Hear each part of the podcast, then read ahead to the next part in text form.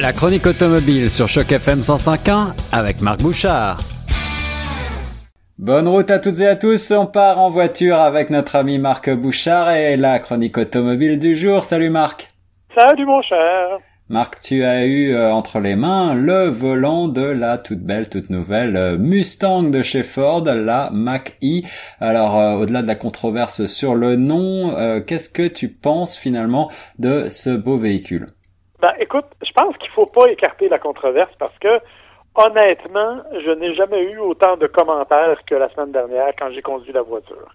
Même mon épouse, pendant toute la semaine, a refusé de l'appeler Mustang. Elle se contentait de l'appeler Mach-E. Euh, écoute, c'est sûr que ça, ça a créé beaucoup, beaucoup de, de dialogues un peu partout. Euh, il faut quand même reconnaître à Ford qu'ils ont réussi à créer un véhicule qui a conservé une partie de la génétique Mustang, tout en offrant une nouvelle vision de la gamme Mustang. Alors évidemment, c'est un petit peu difficile pour les aficionados de passer euh, d'un coupé sportif avec un bon vieux moteur euh, V8 euh, essentiellement à un véhicule entièrement électrique VUS qui puisait 4 5 portes. C'est quand même un gros, une grosse révolution. Mais tu me disais tout à l'heure en antenne que la voiture que tu avais entre les mains, c'était quand même une propulsion et ça, c'est déjà quand même quelque chose pour les sportifs. Exactement. C'est qu'en fait, on a réussi à aller chercher certains éléments, au-delà du simple point de vue esthétique. C'est-à-dire que les phares avant, les blocs optiques arrière, c'est définitivement Mustang. Euh, le reste, on a allé chercher un petit peu du plaisir de conduire. Évidemment, écoute, on n'est pas dans une Mustang V8, là, ça n'a rien à voir, euh, tu t'en doutes. Mais bon, ce qui est intéressant, bien entendu, c'est que les motorisations électriques, euh, ça, ça dégage la puissance immédiatement.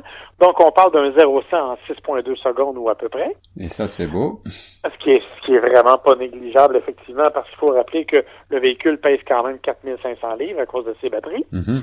Alors, on n'est pas dans la légèreté vraiment. D'autre part, le fait que ce soit une propulsion dans la version d'essai, même s'il y a tous les systèmes électroniques embarqués, même si tu, tu sens que tu es en parfait contrôle tout le temps, tu as quand même une petite sensation parfois là, que, que, que l'arrière a tendance à vouloir valser un petit peu. Et ça, c'est extrêmement agréable quand on conduit une sportive.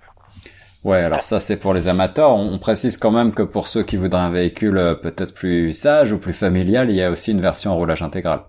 Oui, et j'étais pour dire justement, euh, je ne suggère pas nécessairement la propulsion quand on vit au Canada, parce mhm. que faut rappeler, je l'ai dit, que le couple est disponible très rapidement, donc les accélérations peuvent parfois nous surprendre par leur rapidité.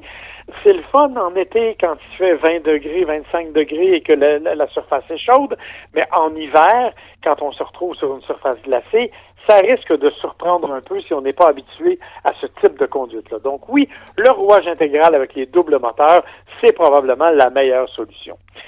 Ce que les gens veulent savoir cependant, c'est en termes de, de, conduite d'une part, mais en termes d'autonomie aussi, à quoi ressemble la Mac E?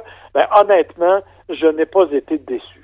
Euh, moi, j'avais la version qu'on appelle la version premium avec la plus grosse batterie, mhm. batterie qui est estimée à 88 kWh utilisable.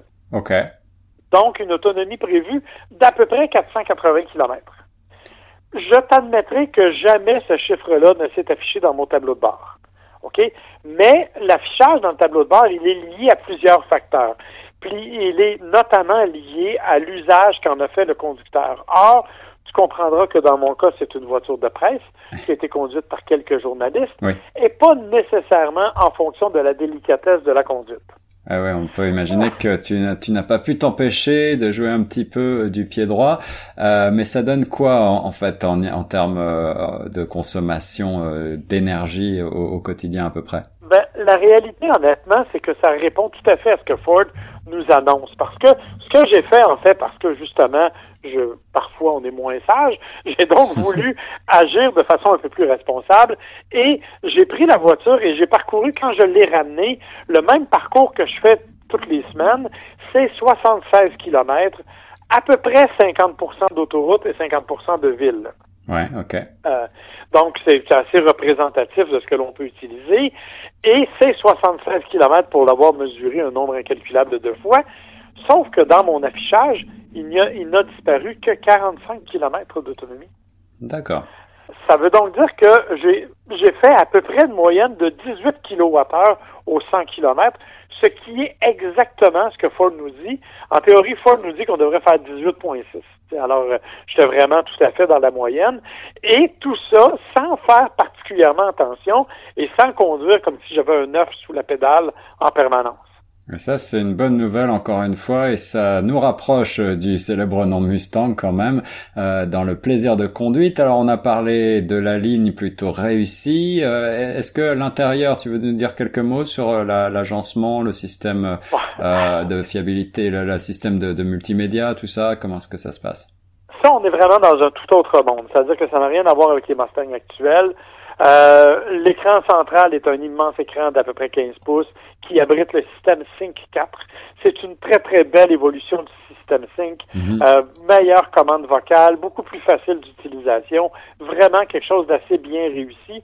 Ça c'est ça c'est agréable. Il y a une espèce de petit tableau de bord, c'est-à-dire que c'est un écran. Ça, on a presque couché un cellulaire sur le côté. Là. ça, ça donne vraiment un effet un peu particulier. Euh, J'avoue que ça, je m'en serais passé. J'aurais préféré un affichage tête haute plus efficace que, que ce petit tableau de bord-là. Mais bon, c'est évidemment un choix. Par contre, dans l'ensemble, ce qui est intéressant, c'est que la voiture, elle est bien assemblée, elle est bien finie, elle est relativement spacieuse, évidemment dans la mesure où euh, c'est possible pour un véhicule comme de cette nature-là. Donc, ça, c'est vraiment assez bien fait, assez bien pensé. Le bémol, bien évidemment, c'est toujours, dans le cas des voitures électriques, le prix, parce que la version que j'avais, euh, je l'ai dit, c'est la premium avec euh, batterie prolongée, c'est quand même 65 000 dollars. 65 000 dollars, oui, c'est ça fait déjà cher, surtout pour une Ford, mais euh, peut-être que dans la catégorie, il n'y a finalement pas tant de, de concurrentes que ça. Non, effectivement. Écoute, c'est sûr que le seul concurrent direct, c'est la Tesla Model Y. Et on sait que Tesla a des qualités du point de vue technologique, mais du point de vue assemblage, un petit peu plus de difficultés. Là. Euh, donc, euh, je pense que vraiment, dans ce cas-ci, la Mustang l'emporte à ce niveau-là. Et il semble que je ne sois pas le seul à le penser, parce qu'actuellement, Mustang, on fabrique plus chez Ford de Mustang Mach-E que de Mustang traditionnel. Wow, vraiment? Donc ça marche. ça marche, ça se vend. On en voit beaucoup sur les routes, euh, dans la mesure évidemment où on voit un certain nombre de voitures électriques sur les routes. Euh, je discute avec des concessionnaires, euh, il y a un certain engouement pour tout ça. Donc, honnêtement, c'est pour Ford, c'est vraiment une belle réussite. Euh, je pense que honnêtement, ça a pris beaucoup de gens par surprise parce que justement, on était un peu méfiant à l'égard de l'usage du nom Mustang et il n'y a aucune raison d'être méfiant. Le véhicule mérite tout à fait euh, de porter ce nom-là. En effet, un véhicule dont le nom n'est pas usurpé et qui dans sa catégorie est plutôt séduisant. Mais merci beaucoup Marc pour euh, cet essai du nouveau Mustang Mach-E. On va mettre quelques photos sur le site internet et on se retrouve très bientôt pour un nouvel essai. Avec plaisir. Bye bye, bonne semaine.